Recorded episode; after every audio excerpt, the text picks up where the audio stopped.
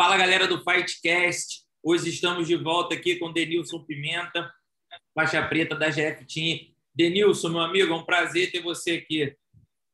Obrigadão aí, cara. Prazer todo meu. E aí, galera? Estamos aí para a gente tentar conversar um pouco aí, ver o que a gente faz. Vamos lá. Professor, para começar, eu gostaria que você se apresentasse na sua visão. Então, vamos lá. Quem é Denilson Pimenta? Então, sou Denilson Pimenta, faixa preta da equipe GFT, quinto grau. É... Comecei o jiu-jitsu lá atrás, em 1991, quando o jiu-jitsu não era bem visto, né? E a gente, naquela época, não tinha internet, né? Esse, esse mundo aí. E a gente tinha muito, era naquela época que o jiu-jitsu não era bem visto, era por causa dos bailes funk que existia no Rio. Então, nego é, antigamente ia para os bailes para brigar e o jiu-jitsu salvou bastante gente ali, né? Em questão de dos, dos bailes e foi por isso que muita gente estava fazendo jiu-jitsu por causa dos bailes e foi um dos meus do, da minha iniciação, porque eu tive muitos amigos que, que, que participavam, né? Eu nunca fui, não, porque eu, eu sou cria lá do, do Morro do Juramento e minha avó não deixava sair muito. Mas na escola ficava aquele zum, zum, zum, né? E aí eu, eu queria fazer uma arte marcial e acabei indo fazer jiu-jitsu. Irado, professor. Você tocou num, num ponto importante logo no início da nossa conversa, Uhum. Ele deu, deu o primeiro passo no jiu-jitsu quando a arte não tinha prestígio nenhum, ninguém dava uhum. e ela era usada de modo errado. Então as pessoas aprendiam para poder brigar, coisa que não acontece mais assim nos dias atuais, né? Então eu queria, é. queria saber como é que você falou para sua avó, para sua família, que você queria treinar jiu-jitsu. Como é que foram para eles receber essa tua iniciativa? Então, é, eu não cheguei nem a falar, na verdade, porque eu, eu gostava muito de luta, de ficar assistindo filme, né? E sozinho, como sou filho único e criado pela minha avó, então eu tinha os meus primos, né? Um primo meu, Marcos, ele queria me levar para todo lugar, não deixava. E aí ele usou isso, pô, vou, vou entrar na academia para fazer uma luta. Ele também fazia parte disso aí, né? Gostava muito por baile para brigar. E o jiu-jitsu naquela época não era nem usado para errado, é mais para se defender mesmo. Era uma defesa, porque, pô, os caras, os outros sabiam lutar e os caras tinham que se defender. Então, alguns usavam isso e acabavam usando na rua, e aí era mal visto, na real, né? Mas jiu-jitsu sempre foi uma ferramenta de defesa. Né? A galera queria aprender para poder não, não, não apanhar, essa é a real. E aí eu, esse meu primo falou com a minha mãe, e minha mãe deixou ele me levar. Pela minha avó, não deixava, não. Eu queria que saísse de casa, não. E ele me deixou me levar para fazer uma arte, uma luta.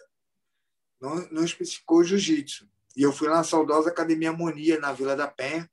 Era perto, era 20 minutos andando, 5 minutos de ônibus para a academia da minha casa. E foi lá que eu conheci o mestre Moni, né? vi a aula dele lá com o professor Marcos Barreto, né, que é o meu professor que me iniciou no jiu-jitsu. Na época ele era faixa roxa, ele acabou de, tinha acabado de pegar a turma de criança no lugar do Júlio. O mestre Júlio tinha acabado de sair na época, em 1991, e, e eu entrei nessa época aí. Então, o meu professor de até a faixa marrom foi o Marcos, e aí na marrom eu tive contato com o Júlio, Aí é na marrom e peguei a preta com o Júlio. Então foi isso, mas basicamente isso, né? Eu fui, aprendi, olhei lá a aula, pô, fiquei encantado, que era muita defesa pessoal naquela época, o jiu-jitsu, né? E o Moni, ele era um cara muito inteligente. Ele, como não tinha internet, esse modo tão fácil de, de, de chamar, é, a, a, a chamar alunos, né, para academia, que, que ele fazia? Ele, o graduação era uma vez no ano, sempre no final do ano, e ele fazia uma apresentação, porque pô, os pais, os, os primos, né, não vão lá ver você só amarrar uma faixa. Então ele vendia a apresentação, né? Ele fazia apresentação de defesa pessoal, de rolamento e técnicas do jiu-jitsu. Né? Então, todo final do ano tinha isso, essa apresentação. E quando eu entrei, estavam treinando para apresentação. Então, era defesa pessoal, a técnica de jiu-jitsu, rolamento, coisa maravilhosa que o minha mãe fazia até hoje. E aí eu fiquei encantado com aquilo e entrei, cara. E no ano seguinte, eu já fiz parte da, da, da turma de apresentação. De, do, do, do, final de ano para a galera. Aí os pais iam assistir, os primos, os amigos, as namoradas, aí tudo entrava. Via aquilo, se encantava na apresentação. No outro dia, estava fazendo a matrícula e ele estava ganhando um aluno com isso. E era bastante aluno, muita criança. Muita mesmo, muitos alunos que ele tinha. Professor, como é, que, que tu lembra do teu, do teu, da tua caminhada ali de faixa azul, competindo? Como é que era? Hoje as competições é todo esse holofote, mídia, fotógrafo pra caramba, mas naquela época, lá, quando você começou, como é que era ir competir naquela época? O que, que, o então, que, que te animava para competir, para manter a galera, tipo assim, com vontade de fazer o esporte evoluir para que ele chegasse até os dias atuais? Então, como você falou, naquela época quase não tinha competição. Então, você sempre queria competir, né? Essa é a real, porque tu treinava o tempo inteiro na academia, então você queria se pôr em prática. E naquela época, as maioria dos campeonatos quando eu comecei, o único campeonato grande que existia era o estadual. E eu fui campeão estadual desde de todas as faixas, fui campeão estadual. De branca, amarela, azul, roxa, marrom e preta. Fui campeão estadual em todas as faixas. Era o campeonato maior que existia, que era o da federação do Robson. E até chegar o brasileiro. O brasileiro, se não me engano, foi 94, 95, não lembro direito. Acho que em 95 eu lutei meu primeiro brasileiro, de, é, de amarelo, 15 anos. 95. Não sei a data exata, mas aí eu veio o brasileiro, logo em seguida veio o Mundial e o Pan-Americano. O Pan-Americano veio primeiro, logo em seguida o Mundial em 96. E em 96, o primeiro Mundial, era minha estreia de faixa azul, que eu fazia 16 anos. Né? Eu comecei o jiu-jitsu com 11, em 96, meu primeiro ano de azul foi 96, é o ano que eu fazia 16. Então, peguei a faixa azul com 15 em dezembro, que era o final do ano. A graduação só era uma vez no ano. E aí eu peguei minha faixa azul e já animado para competir tudo. E a gente lutava muito Niterói, cara. Niterói, a, a Linge na época, né? Depois virou Linge, E depois virou Lé. Então, a Linge, cara, era o campeonato do Rio era o campeonato mais porque tinha etapas, né? Então, aí depois a federação começou a fazer etapas também. Mas antes a federação só tinha o estadual. Então era estadual, aquelas copas lá que lá para Barra, para Zona Sul e, e os campeonatos internos. E aí em 96 já tinha bastante campeonato, já veio o primeiro mundial, pan-americano, estadual, brasileiro, brasileiro de equipe, e assim foi indo. Então, o meu campeonato de azul que me motivava, sempre quando pegava a faixa, eu queria ser campeão naquela faixa, né? Então, é, eu minha meta era, foi até uma história, tem uma história muito boa nisso, né?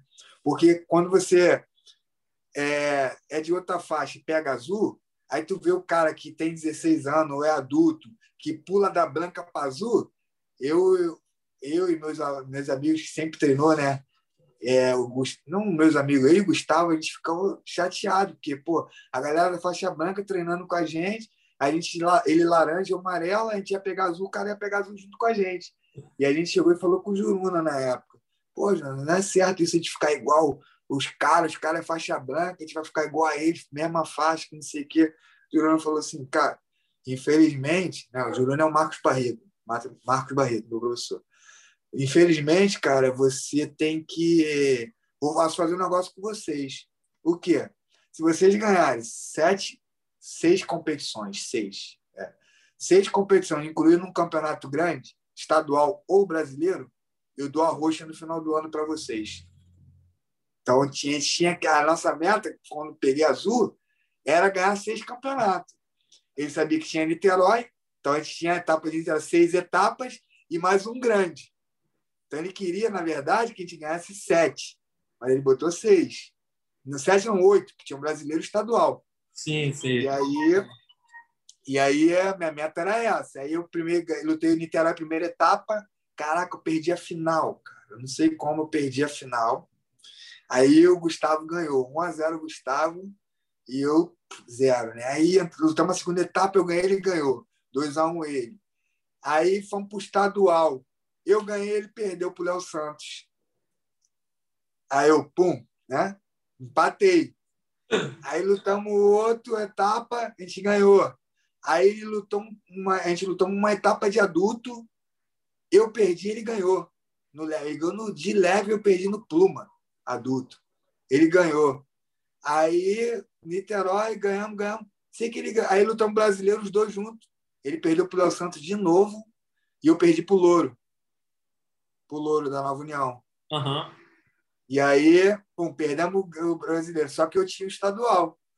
Aí chegou dezembro na graduação, eu fui graduado da Roxa, ele ganhou tudo, menos um grande, ganhou de adulto, e aí o Juruna deu grau para ele não deu a Roxa. Foi onde que até a gente perdeu o Gustavo. Era um moleque era meu treino, muito bom. Acho que seria um dos grandes nomes hoje é, na faixa preta se tivesse continuado. Mas, enfim, é a vida que segue. Eu fui faixa roxa com 16 anos. Caraca, minha meta era essa. A, até a forma de incentivar os alunos naquela época era muito diferente dos dias atuais, né, cara? Pô, cara, eu vou te falar, tem, tem muita história. Se tu ficar falando aí, eu vou te vou contando um monte. Então, vamos, vamos para cima. Aí, tá. professor, transição para faixa roxa. 16 anos, faixa roxa. Da, da, da faixa roxa hoje, como a gente vê, já quando o cara sai dali da azul, vai para roxa, a gente já consegue olhar para ele e ver se realmente ele quer o jiu-jitsu como profissão, porque você subir para roxa é, é, são poucos anos, no máximo em dois, três anos você já é uma faixa preta, dependendo do, dos seus resultados em competições, você treinando, evoluindo bem. Dali na faixa roxa, você já veio na tua cabeça de ser um profissional do esporte ou você ainda não pensava muito nisso pelo entorno que o jiu-jitsu tinha naquela época? Então, é, a gente não pensava nisso que não tinha essa mídia toda naquela época. Né? E a nossa realidade ali era bem diferente. Tipo, não a nossa, a minha realidade ali era diferente. Né, é, a meta era ser campeão brasileiro, lutar o mundial, ser campeão mundial e lutar tudo que eu podia lutar, estadual, tudo que eu podia lutar. É, então eu não tinha essa pretensão de tipo assim, gente, que hoje em dia as pessoas já já pensam em pegar a faixa já vendo a, a preta na frente. Naquela época você não via aquilo, você via aquela faixa e você queria trabalhar para ser o cara naquela faixa ali e independente do quanto tempo tu ia levar, né? Eu não, não, não pensava, porque a faixa hoje foi uma das faixas que eu fiquei mais tempo. Como eu peguei muito novo, eu fiquei quatro anos nela para mudar. Também porque eu não conseguia competir muito, que veio quartel, veio várias outras coisas, então eu não conseguia é, colocar meu jiu-jitsu, é, focar no meu jiu-jitsu para mudar de faixa e ser um faixa preta cedo. Eu até fui um faixa preta com 21 anos, mas não foi. É, poderia ter sido antes, mas pô, como eu morava em comunidade, e aí aquela pressão de que o jiu-jitsu não ia me dar nada, que não tinha, não recebi, tu só pagava, tu só investia. Entendeu? Pagava academia, pagava competição, competição, passagem, alimentação. Então, cara, a gente não via o jiu-jitsu. Na minha época, não tinha o jiu-jitsu como, pô, minha profissão, você faixa preta, vou, vou viver do jiu-jitsu. Eu só fui cair a, a, a, a ficha em 2008, depois de 2001, sete anos de faixa preta.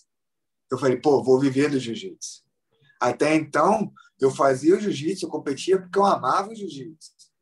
Né? Eu queria estar lutando com os melhores, queria ganhar os campeonatos, e era esse o meu objetivo. Mas eu não conseguia pensar, ver o jiu-jitsu como como meu, meu trabalho, minha prioridade naquela época, assim, de vida, né? De viver uhum. dele.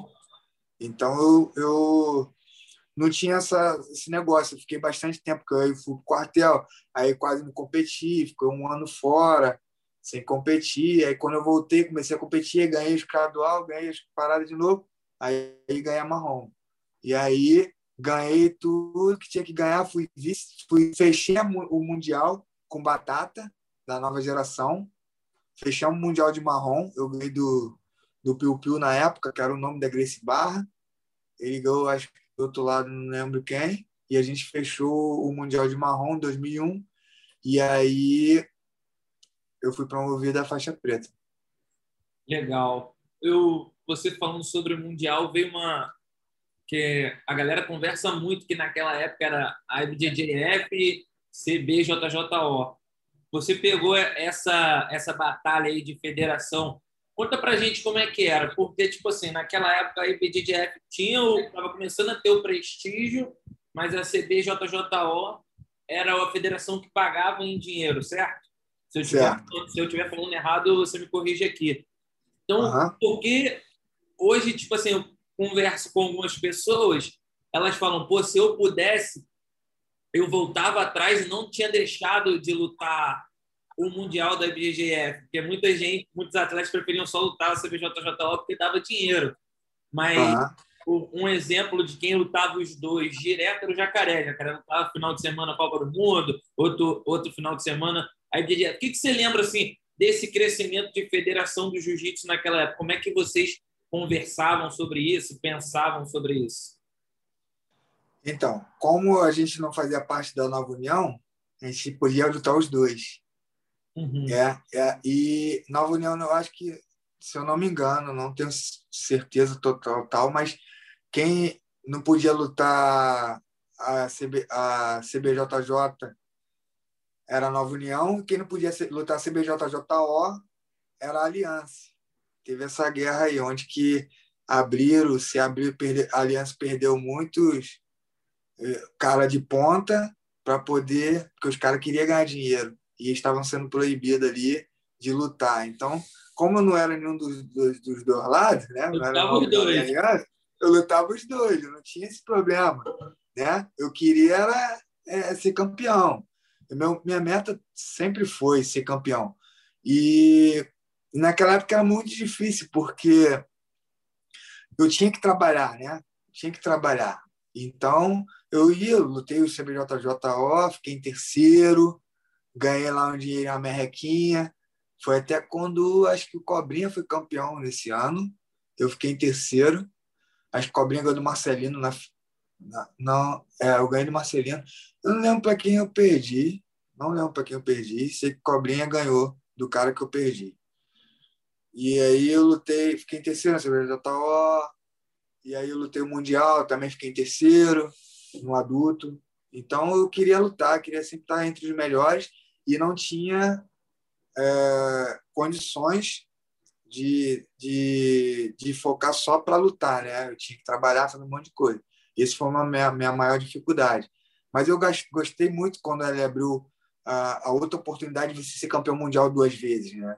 Porque para a gente era mundial igual o outro. Só que para o pessoal aqui fora já não via assim, né? Porque a CBJJ, que é a IBJJF, ela tem uma visibilidade muito maior. Se fosse para escolher hoje, é, em questão de você ah, quer ganhar um dinheiro, não, tem que escolher mesmo, eu escolheria lutar a medalha da IBJJF, porque ela te, te alavanca para você ter oportunidade de emprego, de seminários, de aulas, por causa da visibilidade, que a outra confederação não tinha, né? não sabia esse marketing todo, né? Não tem essa, não tinha essa parada. Portanto, até acabou uhum. por causa de, disso. Então, eu acho que foi por causa disso, não tenho certeza.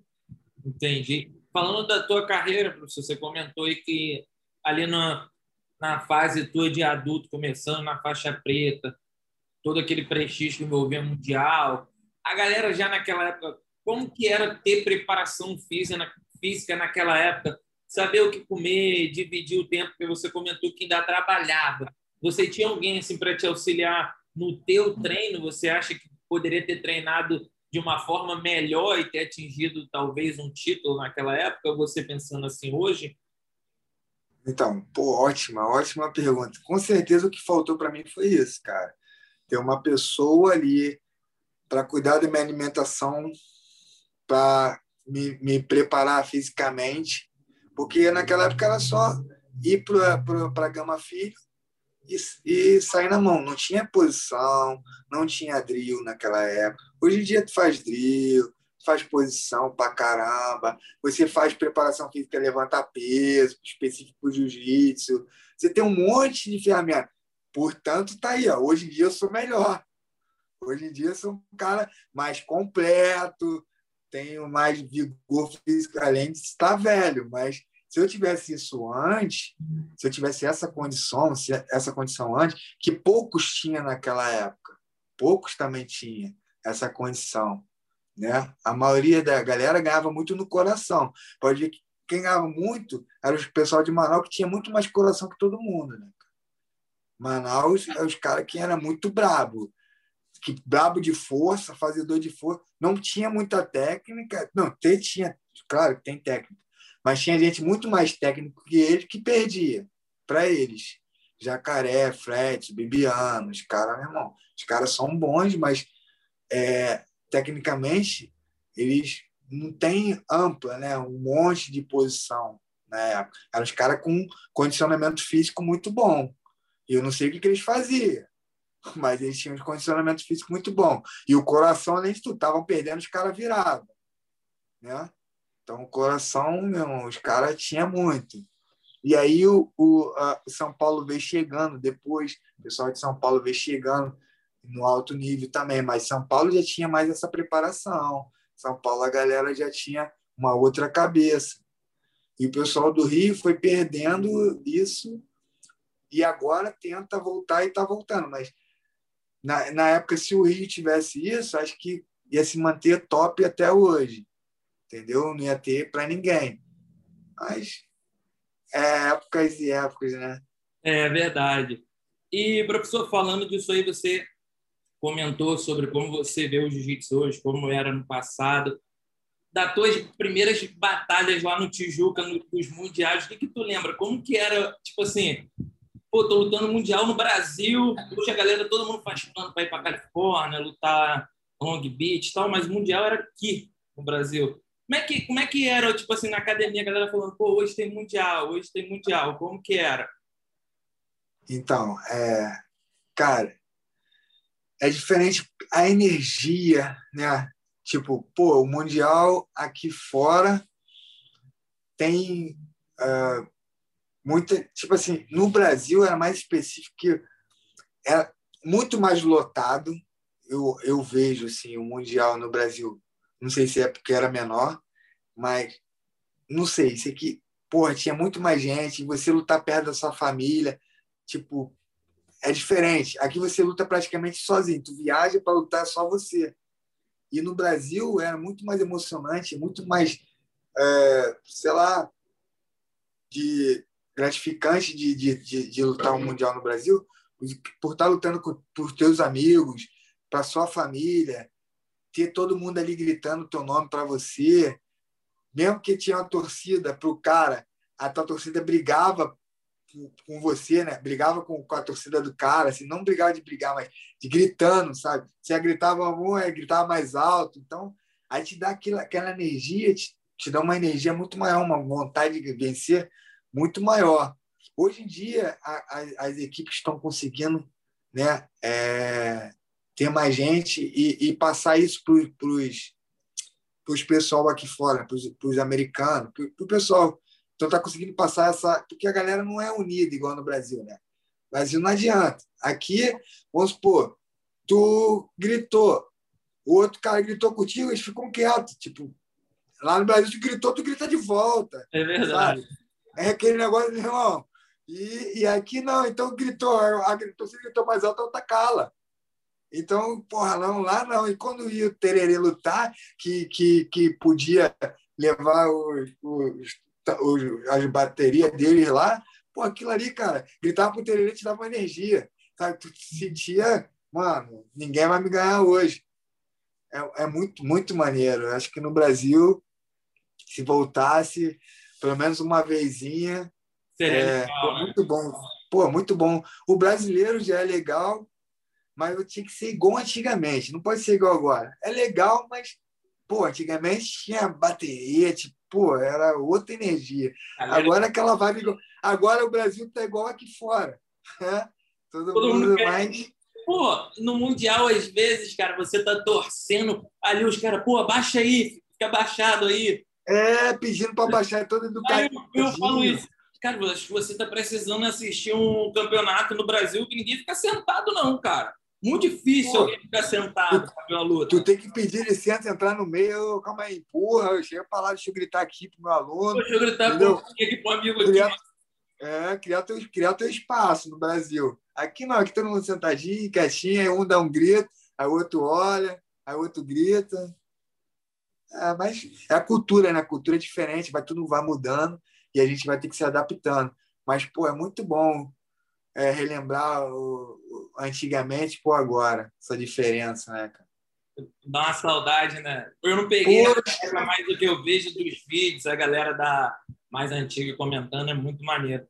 E, professor, ali em meados de 2009, 2010, o jiu-jitsu começou a tomar uma proporção maior depois da vinda do Mundial para os Estados Unidos e tudo mais. Como é que era fazer dinheiro ali naquela época? Tu lembra de ter conseguido viajar para dar seminário, para lutar? Como é que foi ali 2009, 2010? Então, é... na verdade, eu vim, foi em 2008 que eu vim lutar. Eu recebi, em 2007, eu recebi uma. O Vinícius Amaral conseguiu uma passa... duas passagens com o vereador lá de Caxias, que o aluno dele que estava indo, conseguiu a passagem para poder mandar dois atletas para lutar para lutar nos Estados Unidos, que foi na transição do mundial para cá, 90 é 2007, é 2006, né? 2005 que veio, não lembro. Não sei de, exato. Sei que quando mudou aí conseguiu essa passagem para mandar. Aí ele queria mandar eu e o Bad Boy. Fomos tirar o visto, meu visto foi negado, o Bad Boy conseguiu, que é o Malfacine, né? Na época era Bad Boy, meu amigo Bad Boy. Agora é Malfa. Malfacine. Então, a gente treinava junto e tal. E aí ele veio, lutou, e eu não consegui vir em 2007. Aí, em 2008, eu tentei o visto conseguir de novo, mas quando eu consegui o visto, eles me deram visto de três meses e uma entrada. Então, eu tinha que vir, eu tinha aqueles três meses para vir. Só e tinha aí, uma entrada por visto? Uma entrada. E qual o campeonato que tinha? Nogui, Mundial Nogui. Pô, cara, vou nesse. E aí no Brasil a gente não tem o costume de treinar no guia. A gente só treina de kimono. Verdade. É muito difícil você treinar um sem kimono se você tiver uma luta marcar. Hoje em dia é mais, porque essa cultura veio daqui de fora. Né, galera? Que antigamente sem kimono era luta livre. Né? Tá aí? Não, era luta livre, não era, não era o jiu-jitsu. Então a gente, eu falei, cara, eu vou, tem que ir, eu tenho que ir, eu vou. E aí eu vim, cara, eu vim, me inscrevi, lutei de. Os, os Mendes eram marrom na época, eles ganharam pena marrom, os dois fecharam, o Guilherme e o Rafael. E a final do Preta Pena Mundial foi eu e Frasato. E o leve foi o Cobrinha. E aí, o meu, meu campeonato, fiz um campeonato maravilhoso, cara. Eu tirei maior galera boa, meu irmão, sobrei. Quem, e na final. Lembra, quem tu lembra que tu venceu nesse campeonato, assim, até a final? Cara, eu, eu lutei lutei com os gringos aqui, lutei com, com o Pedrinho da Carlos Henrique, com o Pedrinho, com o Ranieri, lutei com dois brasileiros e dois gringos. Foram cinco lutas. E o Bruno ganhou do Teodoro na semifinal. O Teodoro estava do outro lado. Frasato com o Teodoro na semi. Do outro lado eu não lembro, mas tinha uma galera boa também, eu não me lembro. E aí o Cobrinha tava, era doido, tava doido que ele tava no leve, ele falou, cara, tem que ganhar desse moleque, não sei o quê. Eu falei, pô, vamos, vamos para cima, vamos para cima, tô na final. E aí eu já comecei abrindo dois, derrubei ele, e aí ele atacou vários homoplata lá, e naquela época valia é, vantagem. Aí eu saí e tal, ele ganhava vantagem. Aí ele conseguiu me raspar, eu raspei de volta, 4 a 2 eu. E aí eu cobri pô, na torcida, a galera toda vendo aquela. Afinal, né, cara? Todo mundo, o ginásio aqui não adianta. Todo mundo vendo. E eu fiz uma final muito boa. Faltando um minuto, eu fui olhar para o placar para ver quanto tempo estava faltando. E ele foi me inverteu, botou para baixo. Eu ainda tentei sair assim, aí empatou, eu perdi na vantagem. Aí, cara, deu aquela vontade de chorar, né? Que cai a ficha. Aí eu chorei pra caraca. Cara, mano, eu não treino isso e fiz um campeonato maravilhoso. Não, cara, eu tenho que parar de trabalhar, vou parar de trabalhar, voltei para o Brasil. Aí, cara, não quero mais trabalhar, vou conseguir agora um patrocínio. fui lá no, no doutor Luiz, um médico, um cara que quis me ajudar. Não, eu vou te patrocinar, vou te ajudar. Você, é, você vai ser meu atleta, como porque ele, o doutor Luiz ele trabalha com de negócio para emagrecer, né, galera, né? E aí, mano, e eu fui fazendo marketing da, da, da, da, clínica dele e ele foi me ajudando com o campeonato, com, com um dinheiro por mês. E aí eu fui começando a expandir. Falei, agora eu vou ver do jiu-jitsu. E aí no outro ano seguinte, eu vim lutar o Mundial de novo de kimono, que eu queria. E aí daí foi em 2009, daí comecei a vir para cá direto para dar seminário. Aí eu queria fazer camp comigo, Renato Tavares, trabalhar. E aí as portas se abriu. Irado. É, cara, como é que era o treino de competição na GFT naquela, naquela época ali? 2009, 2010, 2011 foi um ano que, só para fazer uma cronologia, a galera que está ouvindo a gente entender. 2011 foi o ano que Rodolfo explodiu, quando ele ganhou peso absoluto no, no Mundial da Faixa Preta, 21 anos de idade. Como é que foi acompanhar ele ali de, de, de roxa marrom e preto, você viu ele de perto. Como é que eram os treinos lá na, na GF Team? Já dava para perceber, mesmo ele de roxo, ele marrom, que ele seria um astro do jiu-jitsu? Cara, o, o Rodolfo, na época, eu peguei ele de azul lá na Gama Filho, né? A gente treinava junto de azul. E ele sempre foi um, um dos garotos que sempre ele era o primeiro a chegar, o último a sair, e gostava muito, muito mesmo de fazer posição. A gente já não, já não tinha esse negócio, que a gente já era mais antigo e tinha que trabalhar, então a gente já queria só chegar lá, rolar, sair na mão com todo, mundo, fazer o rolo e ir para casa. Ele não, ele chegava mais cedo, fazia posição, fazia drill, rolava com todo mundo durante a aula toda, acabava a luta e tava, acabava a aula, ele ainda ficava mais um tempo lá para treinar. Então, tu já, aí tu já vê que o cara é diferente. Ele queria que muito aquilo. Então, ele sempre trabalhou bastante, sempre treinou muito para ele fazer o que ele fez. E ele sempre teve a cabeça muito boa nas competições e de ouvir. Ele sempre ouviu muito bem os córneos. Já cheguei a fazer bastante córneo dele de azul a preta. De preto eu fiz lá no europeu, né? Foi o meu primeiro europeu, onde ele ganhou peso absoluto, ganhou do Bernardo, ganhou peso absoluto. Foi em 2011. Se eu não me engano, ele pegou a preta em 2010, né? Uhum. Foi em 2010, isso. Então, é, verdade. Em 2010 ele lutou Mundial, foi o primeiro Mundial dele. Ele tinha acabado de ganhar tudo em Abu Dhabi, mas ele veio para cá, para Long Beach.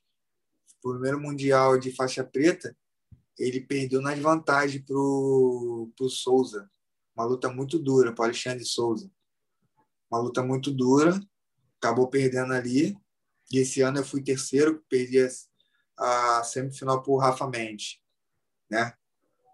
E depois de 2011 ele voltou, já voltou ganhando o europeu peso absoluto, já voltou ganhando tudo peso absoluto. Porque ele, ele perdia, ele voltava e treinava mais. Ele ganhava, ele voltava e continuava treinando mais. E sempre foi assim. E a gente não, eu tinha que trabalhar, tinha que fazer um monte de coisa, né? Mas por isso que eu, eu não consegui ser um, uma, um, um dos, dos destaques no adulto. Se eu tivesse hoje é, essa vida que eu tenho, trabalhando com jiu-jitsu, eu seria um, um, grande. Acredito que seria um dos, dos pontos aí. Eu sempre estava no pódio, mas não era o campeão. Segundo, terceiro, sempre tive nas cabeças, graças a Deus mas não consegui ser campeão. É, até para fazer pódio no Mundial é muito difícil, para ver como você tinha potencial, só tá faltava só ajustar algumas coisas. Né? Quantas medalhas de mundial no adulto você tem, professor? Então, eu tenho medalha mundial. No mundial adulto, eu tenho três, três ou quatro. Acho que três sem kimono, duas. É, uma, uma sem kimono, não, três. Uma sem kimono, duas kimono. Três medalhas. Tipo, duas segundo lugar e uma terceira. Show de bola. Você até fez uma postagem, acho que semana passada, sobre você falando assim, você disse assim, treino que deu certo para nós. Aí estava você e o Rodolfo na, na foto, no, no, no pódio ali do europeu. Como é que foi esse treino para o europeu? O que, que você lembra que vocês chegaram a treinar junto, alguma coisa? Como é que foi? Sim, é, aquela época ali já, tava, já, já chegava mais cedo para fazer posição com ele. e aí rolava tudo, treino todo, rolava com todo mundo e coisa. Aquela ali foi um ano anterior, foi em 2000, é, 2012, aquele ano ali, foi em 2012, janeiro de 2012, que lutou europeu. Em 2011 eu ganhei a passagem eu lutei aquela Copa Qualify, uhum. que foi no Maracanãzinho, e aí eu ganhei a passagem. Fiz cinco lutas e ganhei a passagem para o europeu. E aí eu fui para academia, não, agora tô com a passagem, vamos embora, meu primeiro europeu, primeira vez que eu vou para lá, quero ganhar. Sendo que deu certo, mas não muito para mim, porque é aquele negócio, eu não tinha acompanhamento médico, então eu fazia as coisas da minha cabeça, baixava peso com, com a loucura que eu fazia. Loucura. Só loucura. Hoje em dia eu baixo peso bem pra caraca. Que, Se eu tivesse essa experiência antes. É verdade. O que, que, o que, que você lembra que você fez errado num corte de peso assim que você nunca mais faria de novo? Uma que eu não sabia que quando você viaja de avião, você chega lá, você chega retido de líquido. Então, tu chega mais pesado. Tu sai daqui com peso, tu desce lá do avião com outro. Então, eu estava mais ou menos perto do peso, cheguei lá, eu estava muito acima. E engraçado que quem me ajudou foi até o Sais de Ouro, o Cascão. E, cara, vamos perder então na mesma batalha lá, ele, pô, tem um diurético aqui, vamos tomar diurético, vai dar certo. Mano, tomei diurético, diurético e pum, pum, bati o peso. Aí eu ainda entrei na, na, na, na noia, não, vou tomar um pré-treino. Tomei um pré-treino para lutar, cara. Se eu não tomo nem para treinar. Antes, não tomava, né? Não tinha não toma que é bom, não sei o quê. Pô, aí tomei pré-treino, tomei diurético, fui lutar, mano, passando mal pra caraca. Ganhei duas lutas, perdi a semifinal pro coisa 0 a 0 pro Caraca, eu esqueci o nome dele. Ele fez a final com o Frasato, o Frasato que eu odeio, que eles eram da mesma equipe da Atos, na época. E aí, 0 a 0 deram pro cara, porque eu tava passando mal, não tava aguentando, não tava ficando, aguentando ficar em pé ali. Tava segurando, mas não, o corpo não respondia. E quando eu saí, já saí já para vomitar, quase morto. Então, eu, o treino estava bem preparado, tecnicamente, treinei muito com o Rodolfo, tanto que ele chegou lá, ganhou peso absoluto, e eu cheguei lá, ganhei minhas lutas, e aqui eu perdi, eu empatei, podia dar para mim como não, mas eu não estava muito, eu não estava bem. Essa é a real, eu não estava bem, não tinha, não estava nem 50%. Entendeu? Caraca, que, que, que doideira. Pô, diurético diminui muito a tua teu rendimento, Pô, cai muito, cara. Tu vai fazendo pegada ali, já vai já tá todo ressecado. Loucura, loucura. Loucura, desespero de, de perder para balança. Essa é a realidade. Tu não quer perder para balança. É verdade. Pô, é engraçado falar qualifier, né, cara? Eu lembro que eu vi minha irmã ganhar de faixa azul. Eu estava lá também na arquibancada, jamais imaginaria como que o jiu-jitsu ia estar hoje em dia. Esses campeonatos assim, qualifier, FJJD Rio, pô, proporcionou muita gente fazer a primeira viagem internacional, né? Esses campeonatos Sim. são muito importantes para a galera do Rio aqui. Sim. Não foi minha primeira mas, viagem internacional, mas foi para lutar o meu primeiro campeonato, né, o europeu. É um campeonato que eu não tenho. É um campeonato que ainda, ainda quero buscar. Eu só lutei uma vez. Eu quero esse título ainda. É um título que eu não tenho. É o europeu. É, eu quero lutar esse campeonato. Vamos ver para frente aí. e Pimenta, um dos campeonatos mais maneiros e tradicionais que tem no, no Brasil é o Campeonato Brasileiro de Equipes, que o GFT tem uma hegemonia muito grande nesse campeonato. Por que, que vocês acham, na, na, na sua visão, por que, que você, você acha que vocês davam tão certo nesse formato de competição? Era sempre GFT, GFT, GFT? Então, é, não era tão sempre assim, não.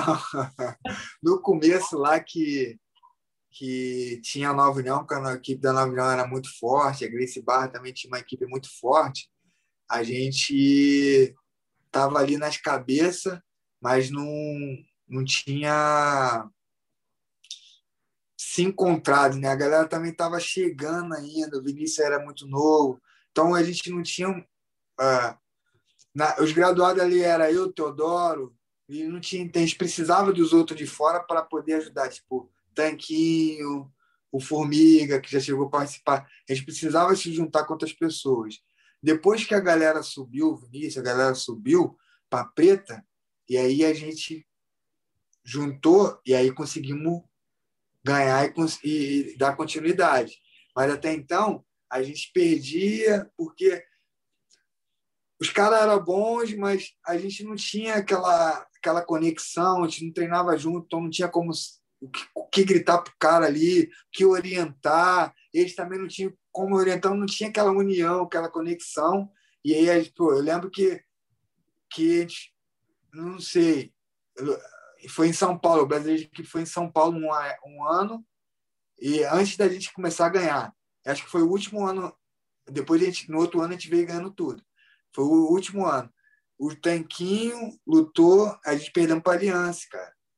Todo mundo perdeu, foi 4 a 1 Só eu que ganhei. Ganhei do Thiago. Caraca, esqueci o nome dele. Ganhei do, do, do Thiago que fazia meia. Era bom de meia. Thiago Rocha. Thiago Rocha.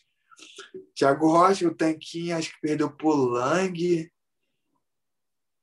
O outro, sei quem, é, o Teodoro perdeu um não sei quem. Sei que a gente também não conseguimos ganhar, mesmo juntando, não conseguimos ganhar. Depois que a gente conseguiu ter o nosso time, foi onde ele começou a dar certo. Foi o ano que a gente teve o nosso time, a nossa galera ali, e aí, não tirando o mérito, começou a dar certo. Mesmo assim, ainda teve o outro ano, que aí o, o Formiga veio, ganhou com a gente, o Tanquinho veio também, continuou. Gente continuava o, a conexão, mas a gente já tinha extra já. Não tinha só é, aquela galera, a gente já tinha até sete na categoria, dois times, entendeu? Junto com os caras. Os caras veio e a gente conseguiu. Aí daí para cá a gente começou a ganhar tudo. Teve algum ano que marcou em especial a, a, essa conquista? Cara, to, todo ano é, é marcante, né, cara? É um campeonato que, que mexe, pô, as equipes todas, é uma rivalidade, ainda mais no Tijuca, né? Todos, todos, todos são mas é, o ano que a gente ficou. Esse ano até eu perdi, que foi contra a Atos. Cara, esse ano a Atos se juntou lá, veio com o time, meu irmão, para ganhar o campeonato, para tirar o nosso título. E a gente foi lá e ganhou dele, que foi. Lembro até que o Tanquinho passou a guarda do Guilherme. Do Guilherme. Aí, para tu ver, o Tanquinho passou a guarda do Guilherme. Eu perdi para o Rafael o Zé Carlos, era marrom na época. Eu não me lembro para quem ele perdeu. Eu sei que o Jake ganhou do, do, ganhou do Ed Ramos na final. Do, de 5 foi 3 a 2 a equipe. O Teodoro ganhou. O Teodoro ganhou de quem? Do Frasato, eu acho. Ganhou do Frasato. É, esse foi o ano mais marcante. Quando Foi da maneiro ver essa galera lutar no Brasil, coisa que hum. talvez não aconteça mais, né? Lutar no é. Tijuca, o Tijuca já não tem mais muito campeonato assim de jiu-jitsu, mas ficou na história. Quem acompanhou tá guardado. Tá ah, guardado. É agora a gente falando da, da transição da tua carreira, antes de entrar para falar do sucesso que você tem hoje no Master, queria que você falasse que em 29 anos de jiu-jitsu qual foi a maior lição que você aprendeu com o esporte? Cara, a minha maior lição assim que eu que eu a qualidade né, de vida. Eu sou, eu sou um cara que eu acho que dificilmente quando você faz um esporte você você é você fica saudável independente ah, ah tem muita gente que faz que é que operou e tal que mas operou porque sobrecarregou se machucou porque sobrecarregou e mesmo assim esse cara que tem um corpo saudável acho que a minha maior lição de vida é, é se manter ativo ali. O esporte ele me, me traz ele me traz o jiu-jitsu ele me traz uma alegria de viver uma vontade de ultrapassar ah, todas as dificuldades que a gente tem na vida como esse coronavírus aí é, é uma coisa que o jiu-jitsu é, me fez passar é, ficar ficar bem porque eu tenho o jiu-jitsu para poder treinar ali para poder fazer o que eu amo então o esporte ele é muito bom para quem quer ter ah, quer se sentir bem, quer, quer ter uma qualidade de vida. Não sei te explicar direito, mas é isso. Eu, eu, eu o esporte, o jiu-jitsu, para mim, é tudo que eu sou hoje, sabe? É um amor maior. Entendo. Não sei se eu respondi aí. Acho que eu me confundi um pouco. Professor, como é que foi fazer a tua transição do adulto para o master? Porque até então você vem lutando tudo de adulto, mas chega uma hora que o atleta, o auge dele já não é mais o mesmo, já não consegue se manter vigor físico, fazer treinar em alto rendimento o tempo todo, o tempo de luta, a idade vai chegando também. Como é que foi você pegar, sair do adulto ali, construir mais um legado que foi agora no Master. Como é que foi essa decisão para você? Então, é... foi em 2014, foi meu último mundial de adulto. O que acontece? Eu no adulto a gente faz, luta 10 minutos. Uhum. Sendo que o, o que me fez parar assim, desanimar em lutar de adulto é que a galera no, durante os 10 minutos, os primeiros minutos, se você é duro, você é forte, você é bom de jeito, o cara te segura. Fica ali te cozinhando, faz uma, entra na posição, fica ali, então tu fica amarrado e aí ele faz um faz uma, um pontinho, ou faz uma coisa, ou dá uma amiguezada, aí o hábito entra na onda e aí acaba não tendo luta. Então isso foi me desanimando. E no Master eu encontrei a galera não tem esse tempo para amarrar. Então eu me encontrei no Master, meu jogo de, de, de fazer, de sair na frente. Por mais que eu saía na frente, eu, pô, igual minha, minha luta com o Rafael Mendes em 2009, cara, que eu ganhei aquela luta, todo mundo fala, e eu também acho que eu ganhei, até acredito que ele acha também que eu ganhei. Em 2010 eu perdi, mas em 2009 eu sempre fui o cara que, meu irmão, falei, eu vou primeiro, meu jogo é sempre assim. Eu penso, eu vou derrubar, vou derrubar. Eu vou puxar, vou puxar. Então, sempre faço o que eu quero. E aí eu fui, derrubei ele. E aí ele foi, tentou, esboçou um triângulo, eu nem encaixou. Pô, posturei, saiu, o árbitro deu uma vantagem. Aí ele botou naquela posição dele de 50. E aí ficou ali naquela droga para sair daquilo. E eu ganhando. E ele tá ali na 50 me segurando. Aí ele, agora vou raspar. Aí ele raspou. Empatou, está me ganhando uma vantagem. Aí, aí tu briga, briga, briga, briga, briga, briga, devolve. E aí o cara fica ali, cozinhando. É, pum, 4 a 4 uma vantagem para ele. Meu irmão, aí ele começa, olha o tempo, um minuto, começa, dois minutos, começa a segurar de um jeito que você não. Caraca, tu começa a ficar desesperado, meu irmão. Luta, eu quero lutar, eu quero lutar, meu irmão, vambora. E aí, mano, tu tá preso e o cara tá te ganhando de uma vantagem, tá ligado? Uma vantagem. Aí tu, meu irmão, vou dar uma loucura aqui. Eu fui dar uma loucura, fui no pé dele, ele girou, fui no joelho, ele girou, pum, acabou o tempo, juiz. Uma vantagem, 4 a 4 1 a 1 levantou o braço dele. Já foi uma decepção. Falei, caraca, meu irmão, já fiquei ali. Foi meu último ano de adulto. No ano seguinte, eu já era master, em 2010. Então, pô, não, adulto, que master o quê? Maluco, não, não quero lutar de master. Lutei em 2010 de março, de adulto ainda, o ano todo, todos os eventos de adulto. Mesma coisa. Meu irmão, se matando, caraca, o cara te cozinha, se não roda, te bota para fora, ganha um pontinho, ganha vantagem, e tu não, tu não luta 10 minutos. Aí tu vai lutar e tu se expõe, aí o cara vai e te pega. E nem ele fez em 2010. Fui dar pressão na guarda dele, ah, ele foi, girou ali, o cara berimbolou, pum, foi na minha costas, porque eu queria lutar, meu, não queria cair naquele jogo. Então aí eu batuquei, beleza. Aí em 2011, vou no, no Pan-Americano de Master. Aí eu comecei a me encontrar. Aí no Master eu vinha atropelando todo mundo, perdi até a final da categoria porque eu lutei de leve. E o Teodoro ganhou no pena. Ele, não, cara, fica assim, não, vamos para o absoluto. Aí no absoluto a gente fechou, arrebentamos grandão todo. Fui campeão pan-americano. Meu primeiro título pan-americano foi em 2011, Master 2011. E eu continuei no adulto e no Master. E aí, em 2014, lutei com o Mário Reis. Foi o ano que eu falei, meu irmão, não quero mais adulto. Foi aquilo ali. Você é só botar lá, clicar, Mundial 2014. Pimenta Reis, você vai saber por que, que eu não quero mais lutar de adulto. 10 minutos para mim, não vale a pena. Os caras não lutam, meu irmão.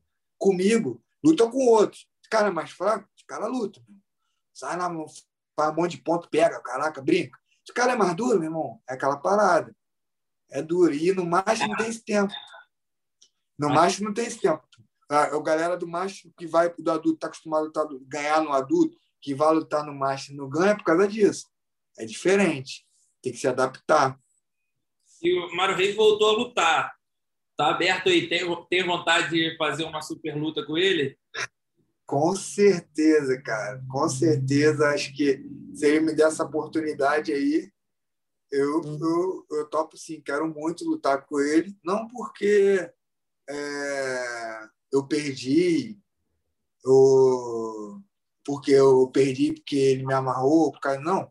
Quero lutar com ele porque ele é sempre foi uma, uma, uma, uma grande uma grande tem uma é um grande lutador, um grande oponente, é um cara que é muito bom, tem um, as suas posições, tem um coração muito grande, cara guerreiro, tem umas posições muito fortes e eu quero mostrar que eu, tipo assim, eu, todas as lutas que eu fiz com ele, eu fiz três lutas com ele. Eu perdi as três, mas perdi para mim, perdi para o hábito, assim, mentalmente. E hoje em dia é uma luta que eu quero mostrar que eu posso ganhar dele. Não é que eu quero ganhar do Mário Reis. Eu quero para mim, dentro de mim, eu sei que eu posso ganhar dele. Então, se ele me der essa oportunidade, 10 minutos, 5 minutos, vai ser diferente hoje, entendeu? Eu acredito que vai ser diferente.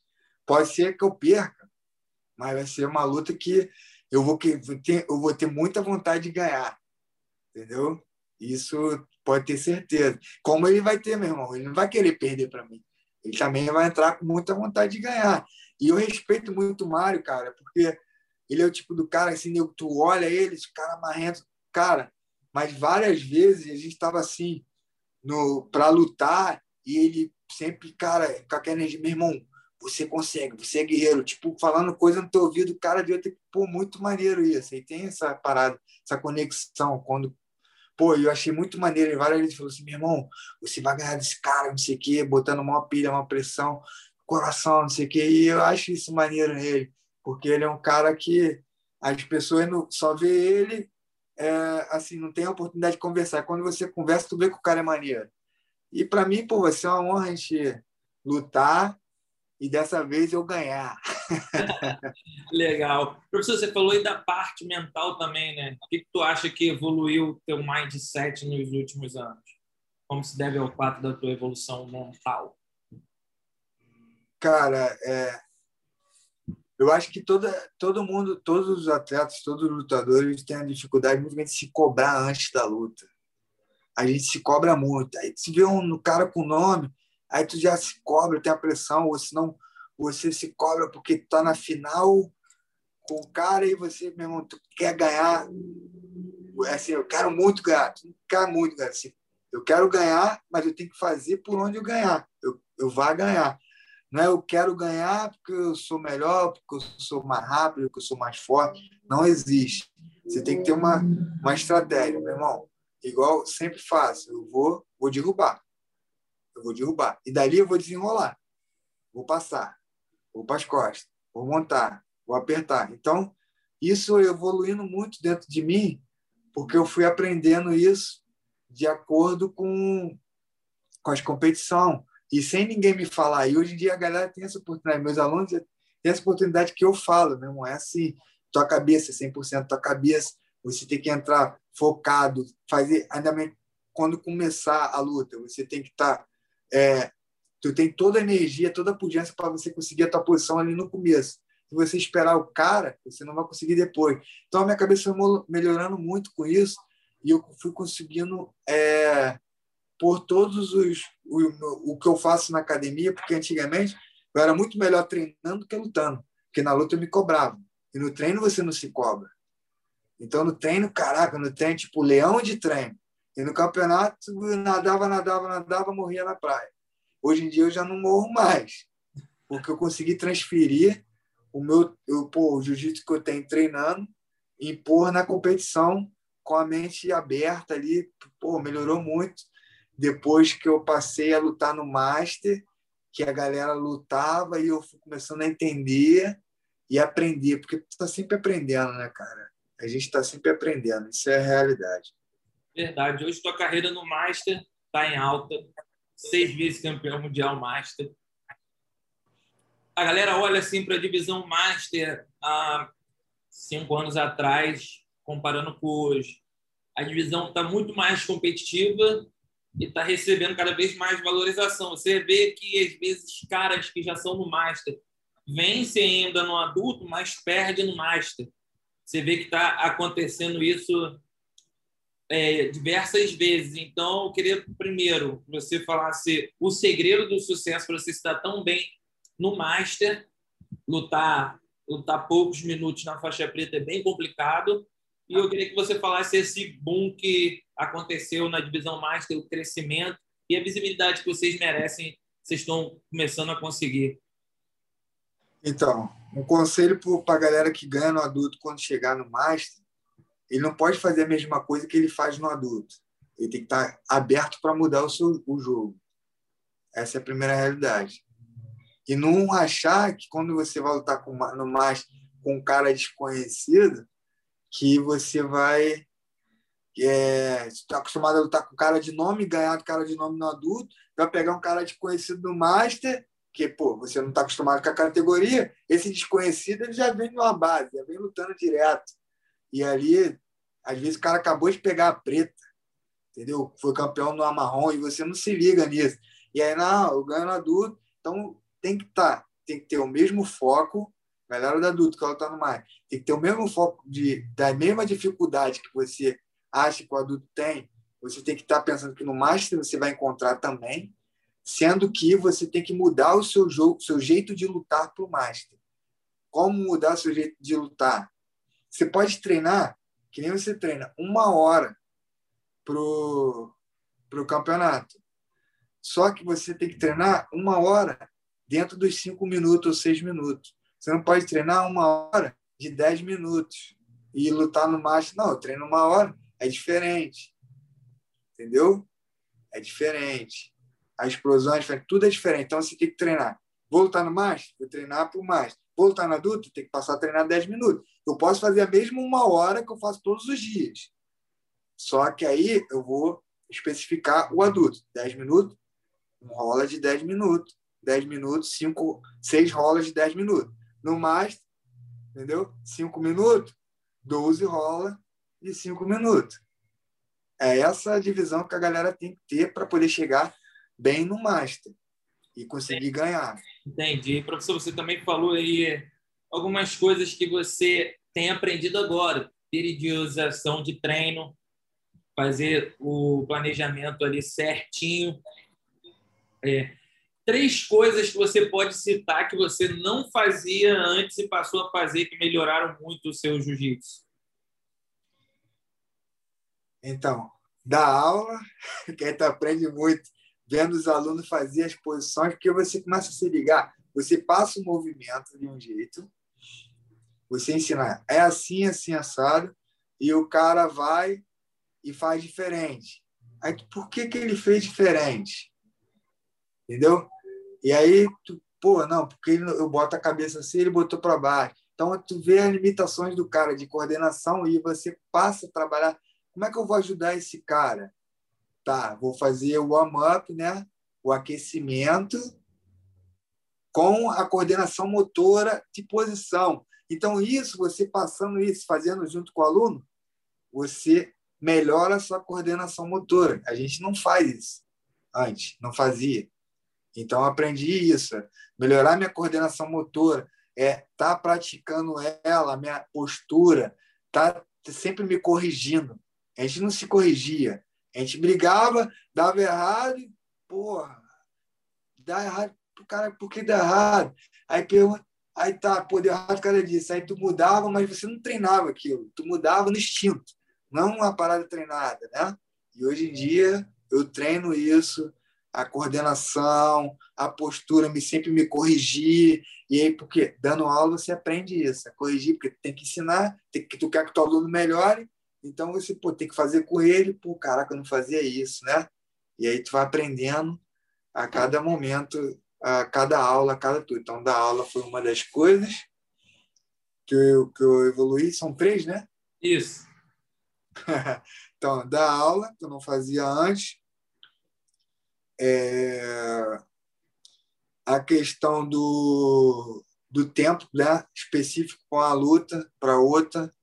Passou eu acho que o seu treino, né? Tudo mais detalhado. É, isso, isso aí para competição, depende da competição, entendeu? Nunca deixei de treinar menos de uma hora, sempre rolar, sempre uma hora, sempre que eu fazia antes, continuo fazendo agora, mas diferente agora, com os tempos diferentes, para cada competição. Tipo, vou lutar 10 minutos, eu vou treinar 10 minutos, vou lutar 5, 6, vou lutar 6. Beleza, dentro de uma hora. Que eu passei a fazer. E a, a, a outra coisa que que eu não fazia. Caraca, estava na, na ponta da língua aqui, eu esqueci. é, a outra coisa que eu não fazia, que eu passei a fazer para melhorar, foi. Caraca, mano. Questão de, de estudar mais, você passou a estudar mais sobre parte física. Ah, a lembrei, boa. Boa, perfeito. Treinar sem kimono. Porque aqui a galera tem a cultura de treinar sem kimono. O melhor treino está no pessoal sem kimono, do extra, a base deles do extra. Então isso melhorou muito o meu tempo de defesa e ataque de quedas. Eu sempre tinha umas quedas boas, mas aí eu não conseguia conectar porque é aquele limitado só de kimono e o extra, né, é, o sem kimono, e te obriga a se defender e atacar. Então, cara, eu não fazia isso, então isso me ajudou muito para o kimono. As minhas entradas de queda foram muito melhor depois que eu passei a treinar sem kimono. Não aula de, de, de Wesley, não aula de, de, de, de treinos de sem kimono mesmo. Que aí tu, não, o cara é bom em pé, tu vai tocar em pé. Então sempre foi assim, sempre quis buscar melhorar no que o cara era bom. O cara é bom de guarda, eu quero passar. Se o cara é, é, é, passador, eu quero puxar. Se ele é bom em pé, eu quero ficar em pé. Então, isso tem isso de bom, bom em mim, que me ajuda bastante. E aí, eu treinando muito com os caras em pé sem kimono, eu consegui adaptar isso para o kimono. Irado. Professor, eu queria que, para a gente dar uma hora já de entrevista, eu queria deixar reservado esses minutos finais para você falar sobre o seu trabalho aí na Flórida, hoje, onde eu o estado que você ministra aula de jiu-jitsu, a sua academia, fala da sua metodologia a principal diferença na sua visão entre o jiu-jitsu do Brasil e dos Estados Unidos. Então, o jiu-jitsu do Brasil, cara, a gente foca muito na competição porque a galera do Brasil quer viver do jiu-jitsu. Ele vê as pessoas ah, crescendo, viajando, ganhando campeonato, ganhando dinheiro. Então, a galera no Brasil treina para ser um atleta, para treina para ser um campeão. E aqui a galera treina para aprender o jiu-jitsu, né? Treina para qualidade de vida. O cara quer aprender. Os caras aqui eles querem muito aprender. Os caras aí querem muito ser campeão. Então eles faz, só treina aquilo, um jogo. Ah, berimbolo, berimbolo. Aí ele consegue ser campeão fazendo berimbolo todo mundo. Beleza, para ele tá bom. Ele não aprende outra posição. Porque um dia você vai ter que ensinar. Ele só vai ter o berimbolo para ensinar, só o teu jogo. Se você vai ter que lidar com pessoas velhas, novas, gordinho, magrinho.